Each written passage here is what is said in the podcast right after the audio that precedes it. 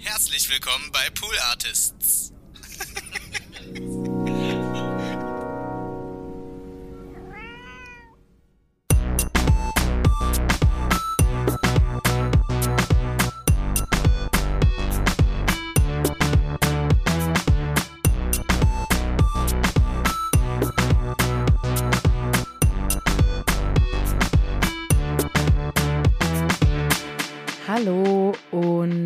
Herzlich willkommen zu Hört, Hört, dem Podcast, der euch Podcasts empfiehlt. Mein Name ist Konstanze Marie Teschner und ich bin heute überglücklich. Aus mehreren Gründen. Zum einen bin ich immer noch beschwingt von meinem Urlaub. Ich bin zwar seit einer Woche wieder da, aber ich bin hier auf, immer noch auf einem Urlaubshigh. Leute, Nachhaltige Erholung. Nachhaltige Erholung. Also Urlaub ist, ist ein Ding. Ich empfehle das weiter. Neben Podcasts empfehle ich Urlauben. Urlaube machen. Es ist, ähm, ja, es ist ein Upgrade, sage ich. Vom Leben ist. so generell meinst du, ne? Ja, Mhm. das ist das, der Grund Nummer eins, warum ich hier so happy bin. Und Grund Nummer zwei ist, ihr habt es gerade schon gehört, Lisa Victoria Hertwig ist mir zugeschaltet. Juhu! Hello! Hallo, herzlich willkommen. Hi! Das ist schön, dass du da bist. Also nicht hier mit mir im Raum, das ist traurig, aber dass wir hier so voneinander sitzen und heute über einen Podcast sprechen. Und das ist, kommt eigentlich schon zu Punkt drei. Wir haben nämlich eigentlich noch einen Gast im Podcast. Mega aufregend. Richtig doll aufregend. Wir werden uns nämlich gleich über einen fantastischen Podcast unterhalten und die fantastische Host dieses Podcasts hat mir im Vorhinein Fragen beantwortet. Großartig. Ich freue mich Ist es nicht drauf. verrückt? Ja. Es ist nicht so verrückt, aber es ist wunderbar. Ja. Es ist ein bisschen verrückt, weil sie äh, lebt in den Staaten. Und wir wollten auch, also es wäre auch schön gewesen, ein Interview zu führen, aber das, ach, da muss man rechnen. Nee, du, ganz ehrlich, also Zeitverschiebung rechnen. Und so Dinge, Mm-mm. das, das können Menschen nicht so gut. Mm-mm. Das sollten Menschen auch lassen. Das ist auch einfach, viel, zu, viel zu großes Fehlerpotenzial. Also da gehen, Ja, da gehen Dinge genau. schief, das lassen wir ja. Das, das haben wir nicht gemacht. Aber umso glücklicher war ich, als ich ihre E-Mail bekommen habe mit tollen Antworten auf okaye Fragen. Also meine Antworten, äh, meine Fragen waren halt so okay, aber sie hat fantastische Antworten gegeben. Also sie hat meine mittelmäßigen Fragen super gut umgewandelt, Sehr cool. von wem ich hier spreche. Ich wollte gerade sagen, das ist so ein richtiges Mysterium. So, oh, worüber reden Sie heute? Jasmin Leuchner, von der ähm, spreche ich und die hostet den wunderbaren Podcast Her Stories. Sehr, sehr cool. Mag ich auch gerne. Her Story, gar keine Mehrzahl, schon den ersten, ersten Patzer. Verriss, für den ersten Fehler gemacht. Ersten Patzer, das ist ein schönes Wort. Den ersten Pat Patzer ist nicht so schlimm wie Fehler. Nee, nee. Fehler ist, ist gleich so. Fehler tut direkt ein bisschen weh. Ja, aber so ein Patzer, Na den, ja. den lassen wir noch durchgehen. So ein bisschen also wie ein Glas O-Saft verschütten, dann kannst du noch so ein bisschen ah, trocknen, Ja. wegwischen.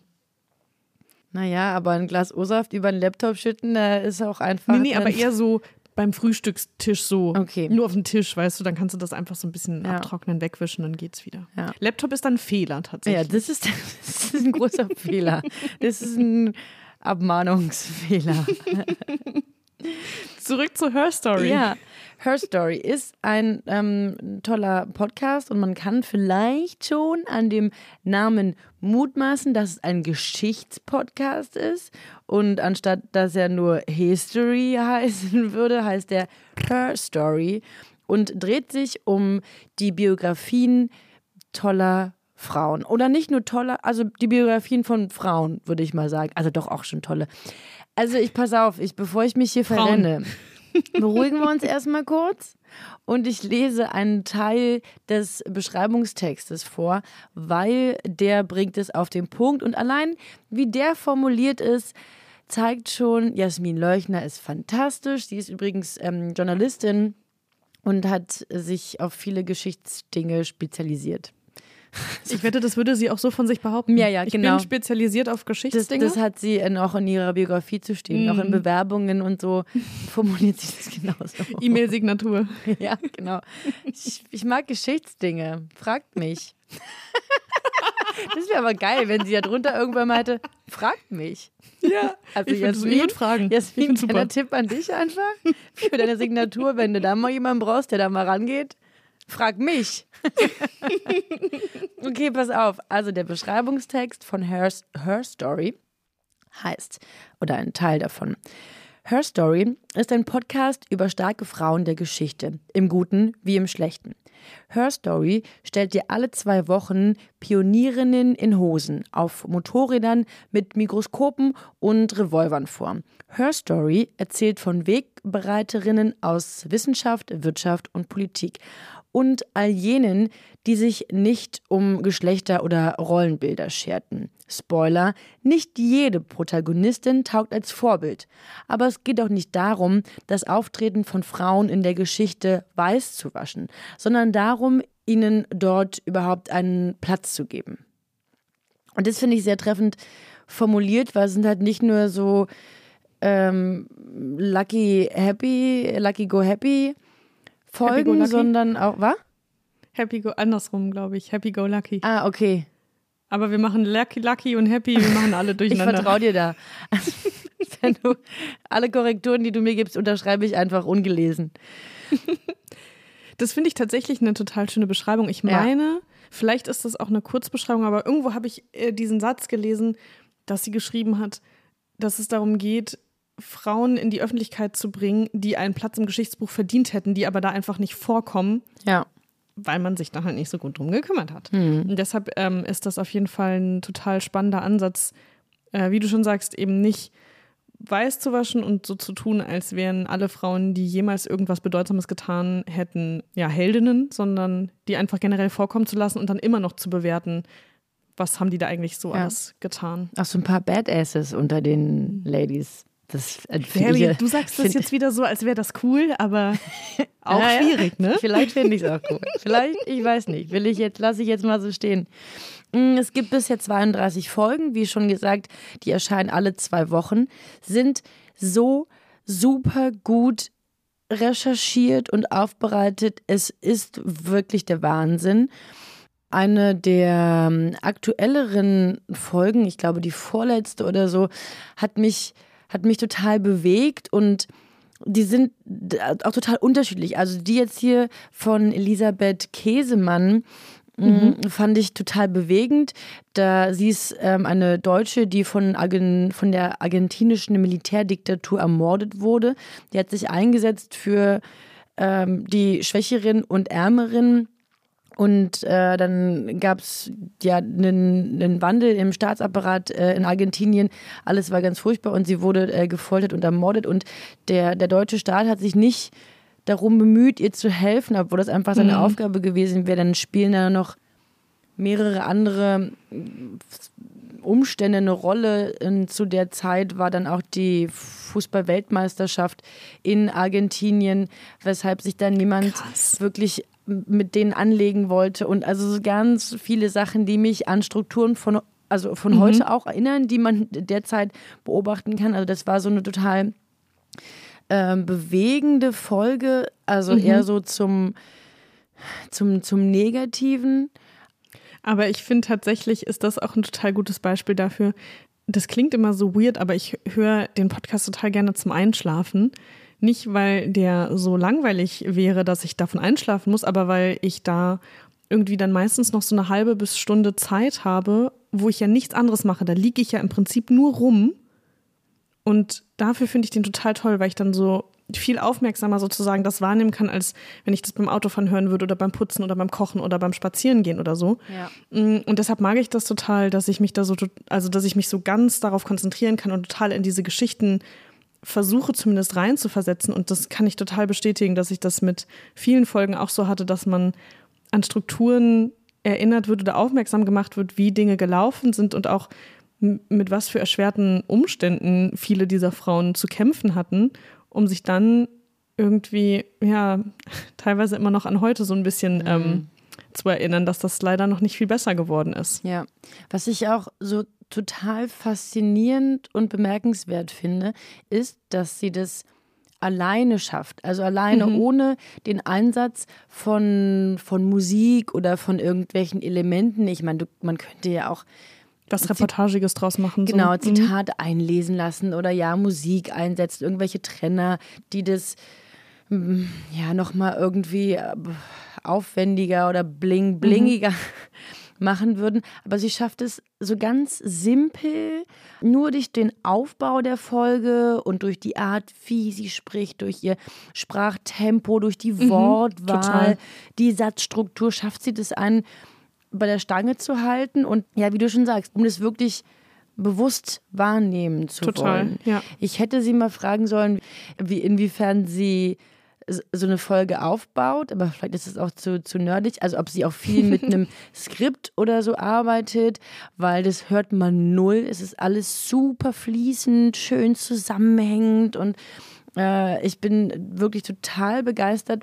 Ich habe jetzt zwar gerade gesagt, dass sie das so allein macht, wobei sie hat auch manchmal hat sie Gäste oder also Gästinnen äh, in ihren in ihren Folgen, wenn das äh, thematisch passt zum einen. Und dadurch, dadurch habe ich sie auch eigentlich kennengelernt oder bin auf ihren äh, Podcast aufmerksam geworden. Und zwar war sie äh, also sie war zu Gast bei Bugtails ähm, von Jasmin Schreiber. Genau, und, und Lorenz, ich weiß nicht, wie sein Nachname ist, die haben Bugtail zusammen und da war sie zu Gast oder beziehungsweise haben die so eine Crossover-Folge gemacht. Ein Teil erschien dann bei denen und ein Teil bei ihr. Und dadurch bin ich auf sie aufmerksam geworden, weil ich eigentlich Bugtails empfehlen wollte. Aber jetzt, ähm, ich bin dann auf their, ähm, their Stories. Her Stories hängen geblieben. Ich sagte gerade Their Stories, weil ihr Newsletter so heißt.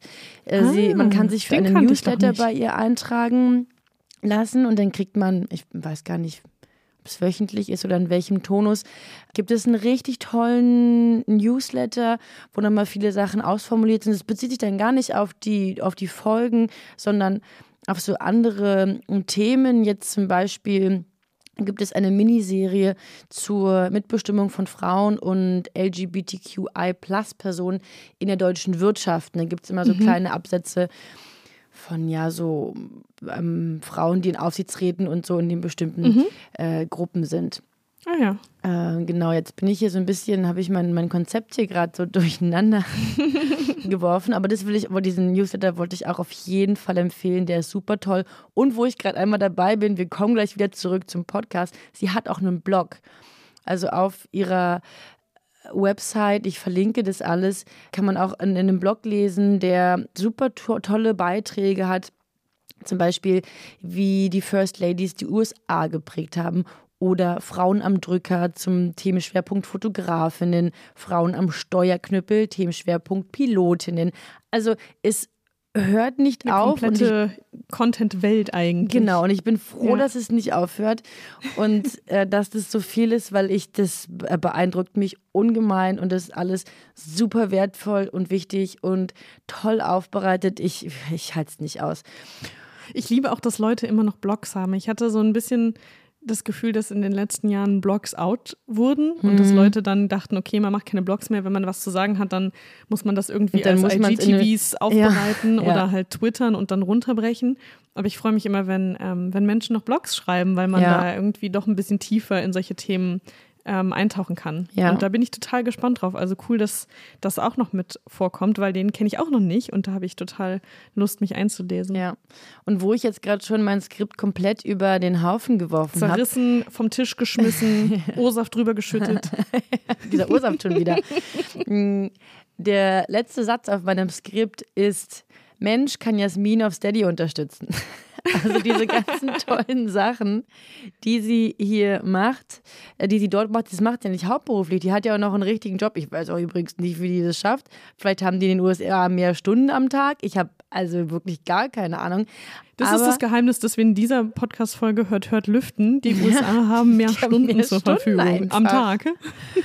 Und genau, da kann man äh, sie unterstützen, dass sich das alles ähm, zumindest refinanziert oder sie davon auch ähm, reich wird. Das würde ich mir wünschen, weil es ist einfach alles sehr fantastisch.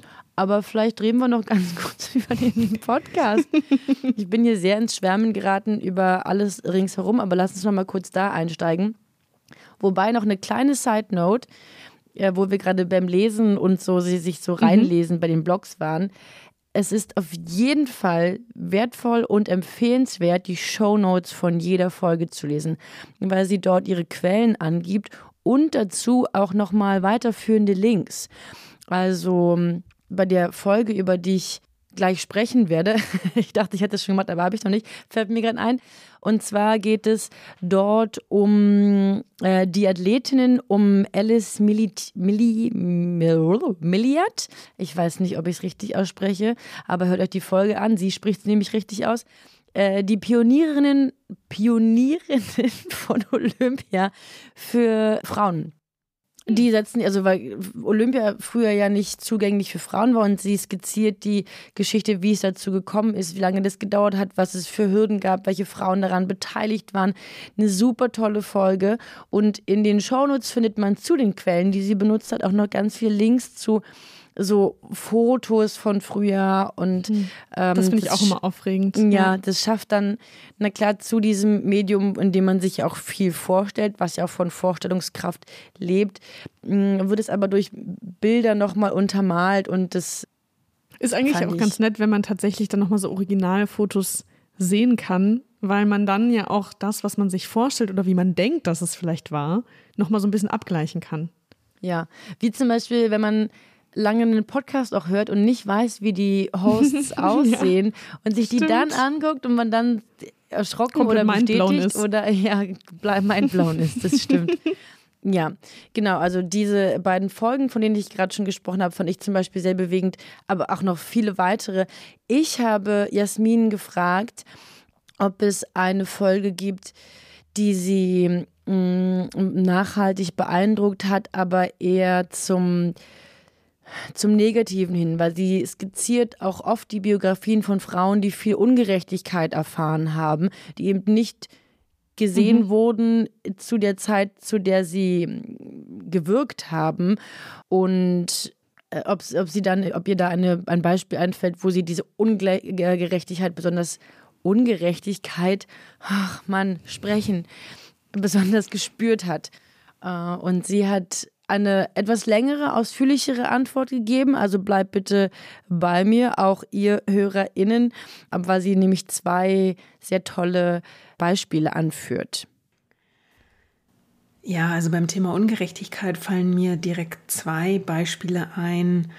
Also zwei Frauen, deren Fälle mich wirklich dann noch sehr beschäftigt haben. Zum einen war das Rosalind Franklin, ähm, die war Britin, Chemikerin, die sich auf die Röntgenstrukturanalyse spezialisiert hat. Und die hat in den 40ern, 50ern mit daran geforscht, zu verstehen, wie, welche Struktur unsere DNA überhaupt hat. Also, dass wir eben heute wissen, wie die aufgebaut ist, dass das so eine gedrehte Strickleiter ist, diese Helixstruktur, diese Doppelhelix das ist eben was, woran man damals ja geforscht hat, wo man eben noch nicht wusste, wie sieht die DNA aus. Und da gab es verschiedene Ansätze, verschiedene kluge Köpfe, die darüber nachgedacht haben. Und eine, die daran forschte, war eben Rosalind Franklin. Und die hat damals das sehr berühmte Foto 51 aufgenommen. Wenn man das googelt, das sieht heute sehr unspektakulär aus. Aber dieses Foto brachte im Prinzip den Durchbruch es war dann allerdings so, dass zwei konkurrierende Wissenschaftler auf dieses Foto Zugriff bekamen, und zwar ohne Rosalind Franklins Wissen. Und diese beiden Wissenschaftler, das waren James Watson und Francis Crick, die konnten dann mit Hilfe dieses Fotos von Rosalind Franklin zu der Erkenntnis kommen, dass die DNA eben diese Doppelhelixstruktur hat. Und für diese Erkenntnis haben sie dann den Nobelpreis bekommen. Und Rosalind Franklin ging dabei aber eben leer aus. Sie ging deswegen leer aus, weil ihre, ihre Grundlagenarbeit oder ihre Leistungen dort in, in Form dieses Fotos äh, zum einen nicht erwähnt wurden Und zum anderen war sie leider auch schon sehr früh verstorben. Und als der Nobelpreis dann in den 60ern verliehen wurde, war Rosalind Franklin schon an einem Krebsleiden verstorben, das tragischerweise höchstwahrscheinlich auch durch ihre Arbeit im Labor mit diesen Röntgenstrahlen ausgelöst wurde. Also das war so ein Fall, der mir nachhing, auch deshalb, weil James Watson später noch ein Buch über seine Forschung veröffentlicht hat und über diese Erkenntnis, äh, dass die DNA eine Doppelhelixstruktur ist. Und in diesem Buch sich dann auch noch sehr abschätzig über Rosalind Franklin geäußert hat und sie quasi nach ihrem Tod dann noch diskreditiert hat, sie immer nur mit Vornamen beschrieb, also das Ganze so ein bisschen er sie quasi verniedlichte, sie immer als Rosie im Buch ansprach, obwohl das ähm, offenbar ein Spitzname war, den sie gehasst hat. Also das ist einfach auf mehreren Leveln einfach respektlos gegenüber einer brillanten Frau. Dann eben auch noch nach ihrem Tod dann nochmal nachzutreten, ihr diesen, diesen Erfolg nicht anzuerkennen oder ihre Leistung nicht anzuerkennen das, ja, also das ist einfach so ein, so ein Fall, der mich immer wieder beschäftigt, wenn ich darüber nachdenke. Und ein anderer Fall, den ich einfach wahnsinnig tragisch fand, das war der Fall von Henrietta Lex. Das war eine junge Afroamerikanerin, die mit 30, 31 Jahren an Gebärmutterhalskrebs erkrankte und ähm, das so Ende der 40er, Anfang der 50er Jahre, also eine Zeit in den USA wirklich noch voller Rassenressentiments und in der auch die medizinische Versorgung von AfroamerikanerInnen noch zweitklassig war. Und jedenfalls wurden ihr bei, die, bei der Behandlung dieses Krebses Zellen entnommen, ohne ihr Wissen. Und diese Zellen äh, sind die ersten menschlichen Zellen, aus denen eine Zelllinie entwickelt wurde, äh, mit der man in Laboren arbeiten konnte. Also bis dahin konnten WissenschaftlerInnen in Laboren eben nicht mit menschlichen Zellen experimentieren und zum Beispiel an denen Impfungen oder Medizin, alles solche Sachen testen oder überhaupt die Entwicklung von Krankheiten studieren. Und das, das ist eben die erste Zelllinie, die erste menschliche Zelllinie, die man seitdem immer und immer wieder reproduziert hat. Also auf, auf ihre eigene Weise ist Henrietta Lex quasi unsterblich, weil diese Zellen auch nach ihren Initialen benannt sind. Die sind heute bekannt als HeLa-Zellen. Und weder Henrietta Lex noch ihre Familie wussten allerdings davon. Und Henrietta Lex verstarb dann auch mit 31 Jahren schon äh, 1951. Und während also WissenschaftlerInnen und ja die Medizinwelt mit diesen Zellen arbeitete, war also ganz, ganz lange der Familie davon überhaupt nichts bekannt. Und ja, noch viel schlimmer, also das ist so typisch USA, die Familie war so arm, die konnten sich zum Teil nicht mal selber eine, eine Krankenversicherung leisten. Und ja, also da wurde auf dem Rücken einer todkranken Afroamerikanerin ein wichtiger, eine wichtige Entwicklung für die Forschung und für die Medizin ähm, erreicht von der weder sie noch ihre Familie erstens in Kenntnis gesetzt wurden und zweitens, während da quasi die Industrie zum Teil ja auch dicke Gewinne mitmachte, hat die Familie davon gar nichts gesehen. Also das war auch so eine Biografie, die mich wirklich besonders beschäftigt hat. Ja, genau. Hier nennt sie zwei Beispiele, die Sie besonders beschäftigt und bewegt haben. Und es gibt viele Folgen, die so einen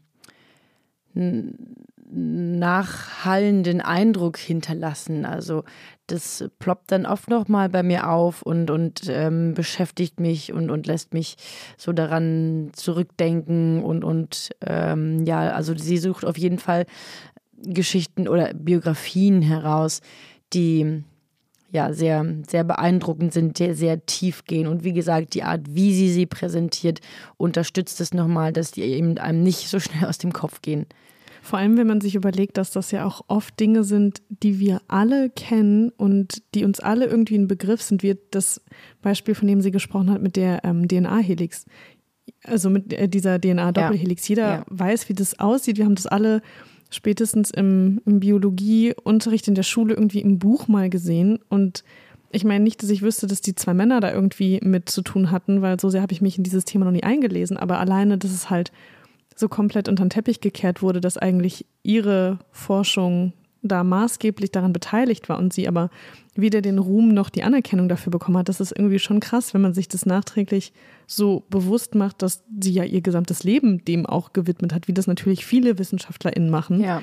Aber dass Frauen da natürlich ähm, strukturell bedingt extremst diskriminiert wurden und auch einen viel schwereren Startpunkt hatten, überhaupt irgendwas aus ihrer Wissenschaft zu machen. Ja. Und dann heute wird es so ein, ja, so ein bisschen, also wir hören uns das an und uns beschäftigt es dann, aber das bringt den wenigsten ja mhm. irgendwie nochmal nachträglich ähm, was. Es gibt auch dann äh, Geschichten oder Schicksale, also bei diesem einen, was ich vorhin angeführt habe, die Frau, die da vom Argentin, von der argentinischen Militärdiktatur ermordet wurde. Auch da hat die Familie lange dafür gekämpft, dass das überhaupt anerkannt wurde, mhm. aus welchen Gründen sie ihr Leben verloren hat ja, oder total. eben ihr, das Leben genommen wurde und äh, auch dann ja also nicht mehr für die für, für die Familie dann eine Gerechtigkeit gab ja aber um auch einen, einen positiveren ähm, Vibe mit, mit abzubilden und aufzugreifen, habe ich sie gefragt, ob es auch eine Biografie gibt, die ihr besonders viel Freude bereitet hat oder sie vielleicht sogar zum Lachen gebracht hat. Und auch darauf hat sie eine sehr schöne Antwort gegeben. Viele Biografien haben ja ein Stück weit entweder Ungerechtigkeit oder Tragik, ja, die damit reinspielt. Deswegen muss man, glaube ich, manchmal eher Galgenhumor entwickeln. Aber es gibt natürlich Biografien, die ich total spannend finde. Da fällt mir auf Anhieb Hatschepsut ein, die ägyptische Pharaonin, die ja Pharaonin wurde, obwohl es in der ägyptischen Sprache dieses Wort gar nicht gab. Also es gab nur die männliche Form, Pharao. Und das ist eben auch total spannend, weil sie in, also sie übernahm für ihren minderjährigen Sohn, ihr Ehemann verstarb sehr, sehr früh und der Sohn war eben also noch ein Kleinkind und sie übernahm dann also quasi so eine Vormundrolle und gab die dann aber nicht ab, als der Sohn alt genug war, sondern blieb wirklich ähm, und auf dem Thron und beanspruchte diese Machtposition als Pharaonin und hatte ihren Sohn dann als Mitregenten neben sich. Also beinahe so ein bisschen eine Umkehr von dieser Rolle, die wir oft andersrum kennen, dass der Mann auf dem Thron sitzt und die Frau quasi die, ja, die Herrscherin von seinen Gnaden ist, die an seiner Seite sitzen darf. Das war also in diesem Fall anders. Also sie hatte da sprichwörtlich das Zepter in der Hand und ich fand es auch total spannend, wie sie mit der, mit der Selbstdarstellung auch spielte. Also die alten ÄgypterInnen haben sich ja, vor allem die Pharaoninnen, haben sich ja mit Pyramiden, mit Wandgemälden, mit Obelisken, mit allen möglichen Prachtbauten verewigt und der Nachwelt ähm, präsentiert. Und da ist es total spannend, wenn man das verfolgt, wie sie sich am Anfang tatsächlich noch auf diesen Wandgemälden weiblich darstellen lässt und dann im Laufe der Zeit diese Wandgemälde aber wirklich sich zu einem männlichen Bildnis von ihr wandeln. Also sie nimmt eben diese diese Vorstellung, dass der Pharao männlich ist, sie spielt damit, sie nimmt die an. Gleichzeitig in den Hieroglyphen, in den Texten, die bei, auf diesen Obelisken und so weiter erscheinen, erscheint aber das weibliche Pronomen. Und das fand ich halt einen total spannenden Aspekt ihrer, ihrer Biografie, wie sie da ja beinahe mit so ein bisschen so mit Gender-Verständnissen spielt und das im alten Ägypten wohlgemerkt. Ja, und hier äh, nennt sie auch nochmal ein Beispiel, die wiederum eine ganz andere Stimmung abbilden. Also die Folgen sind alle so unterschiedlich und, und reichhaltig und vielfältig. Das äh, finde ich ebenso be bemerkenswert wie die anderen Sachen, die ich vorhin schon aufgezählt habe.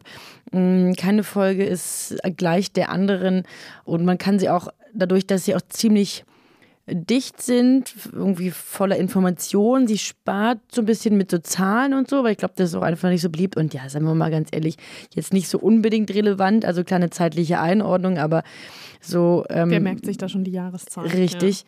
Das, das, das spart die so aus, aber durch die Dichte kann man die auf jeden Fall mehrfach hören um da auch das so ein bisschen äh, zu, zu verinnerlichen und wirklich was auch ähm, mitzunehmen.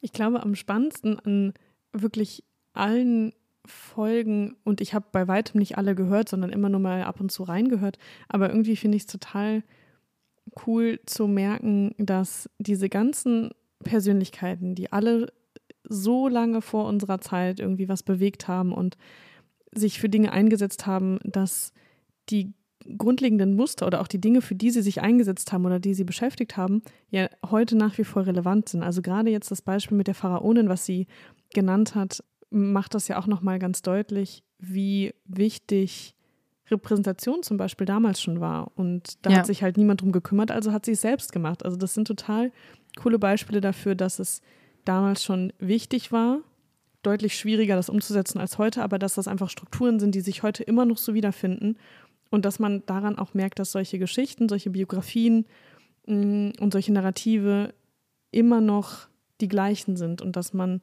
aus solchen Geschichten natürlich auch super viel lernen kann und super viel mitnehmen kann. Das geht ja auch so ein bisschen in die Richtung, was du gerade meintest, wenn man sich so eine Biografie dann vielleicht zum zweiten Mal anhört, weil man beim ersten Mal, wie ich, eventuell eingeschlafen ist, dann ähm, kann man da ja tatsächlich super viel mitnehmen und lernt vielleicht sogar noch was dabei. Und das hat immer so einen, ich weiß gar nicht, wie, wie man das richtig sagt, aber wie so einen patronizing-Effekt, dass man immer denkt, so von wegen, ah, jetzt nochmal eine Nachhilfestunde in Geschichte, das klingt jetzt irgendwie super unsexy, aber es ist halt wirklich voll spannend. Ja. Ich wünschte, dass es sowas schon gegeben, also so Podcasts gegeben hätte, als ich noch zur Schule gegangen bin. Ey, ich hätte, ja. ich, also ich war keine schlechte Schülerin, aber ich hätte nicht so viel Arbeit machen müssen, ey. Ich hätte mir das alles angehört. Ja wiedergegeben, auswendig gelernt, alles Wirklich, hätte. Das ist so krass, wie viel man heutzutage aus der Podcast-Welt sich raussuchen kann, um damit zu lernen ja. und um damit irgendwie sich Dinge vielleicht auch ein bisschen plastischer vorstellbar zu machen. Ja. Ich meine, unsere Schulzeit ist jetzt auch noch nicht ewig hier, aber ich glaube, ich habe noch im Lexikon nachgeguckt gefühlt. Ja, ja, ich. Also äh, Wikipedia gab es natürlich schon und sowas alles, aber trotzdem. Ja, aber also als ich zur Schule, Schule gegangen bin, da habe ich halt auf dem Dorf gelebt, da hatten Same. wir ein Internet, äh, Entschuldigung mhm. bitte, da musste meine Mutter konnte Aufhören nicht gleichzeitig telefonieren. telefonieren. Ja, Mama, geh aus der Leitung. Ja, also da wurde noch richtig viel mit dem Brockhaus gearbeitet. Ja, ja hier auch. Also, ja. Ähm, mit meiner vorletzten Frage wollte ich Sie so ein äh, bisschen äh, herausfordern und Ihre Kreativität fördern und habe sie gefragt, ähm, Moment, was habe ich sie gefragt?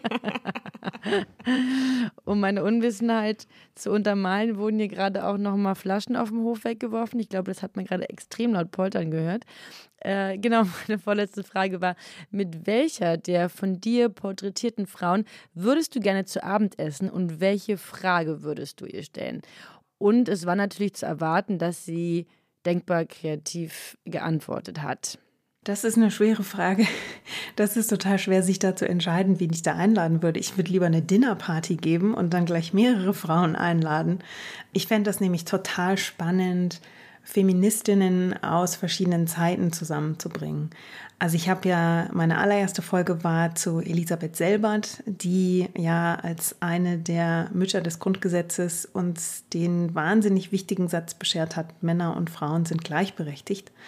Die würde ich total gern zu einer Dinnerparty einladen, zusammen mit Alexandra Kollontai, über die ich jetzt gerade eine Episode gemacht habe. Die war russische Revolutionärin und marxistische Feministin. Und die hat zum Beispiel zur Zeit der russischen Revolution die Idee von ja, kollektiver Kinderversorgung, also von Kinderkrippen, Kindertagesstätten entwickelt die war zum Beispiel auch der Ansicht, dass Hausarbeit Frauen total unterjocht und einfach sie von ihrer Entwicklung abhält, also ihnen die Chancen nimmt, sich beruflich oder ähm, in, der, in der Weiterbildung wirklich zu engagieren und, und voranzukommen. Und die halt schon ja, zu Beginn des 20. Jahrhunderts erkannt hat, wie diese ganze Care-Arbeit auf den Schultern der Frauen lastet und die dafür halt überhaupt nichts bekommen. Und als dritte würde ich gerne Ruth Bader Ginsburg mit dazu nehmen. RBG ist ja vielen oder den meisten äh, Zuhörenden sicherlich am ehesten ein Begriff, ähm, weil sie uns einfach bis vor kurzem ja noch sogar in der Tagesberichterstattung immer wieder unterkam. Und sie hat ja auch wirklich so mit über 80 so tolle und so moderne Vorstellungen auch von der Gleichberechtigung von Frauen gehabt und einfach auch von der Gleichstellung aller marginalisierten Gruppen.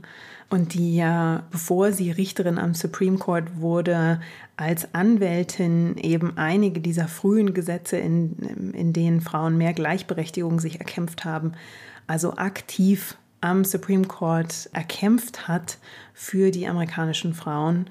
Und ja, also ähm, so Frauen mit unterschiedlichen Hintergründen aus unterschiedlichen Epochen an einen Tisch zu bringen und denen einfach, da müsste ich glaube ich gar keine Frage stellen, da würde ich mich einfach nur dazusetzen und Mäuschen spielen wollen, wenn die sich unterhalten, ja, über ihre, ihre jeweiligen Ideen und Überzeugungen und dann vielleicht auch mit dem, mit dem Blick darauf, wie sich der Feminismus heute entwickelt und welche, welche Kämpfe wir heute noch ausfechten und vor uns haben. Das fände ich total spannend. Bei der Dinnerparty würde ich auch gerne dabei sitzen und mitmachen. Ja. Und ich glaube, Jasmin würde dort auch eine äh, sehr gute Figur machen und diesen beeindruckenden Persönlichkeiten tolle Fragen stellen. Das wäre eine großartige Konversation. Wäre eine super Podcast-Folge. Also, wenn das mal stattfindet in irgendeinem Paralleluniversum, ich nehme die dann auf. Cool. Damit okay, wir alle was davon mich, haben. Ja, könnt ihr mich ähm, buchen. das war schon auch fast ein richtig tolles Schlusswort das sie da zum Schluss gegeben hat und oder diese, diese Antwort, die sie gegeben hat. Allerdings will ich dir nicht die Podcast-Empfehlung vorenthalten, die sie uns gibt, weil natürlich habe ich sie auch gefragt, ob ähm, sie eine Empfehlung für uns hat und äh, ja, die äh, sollen wir uns noch anhören. Das ist so Meta.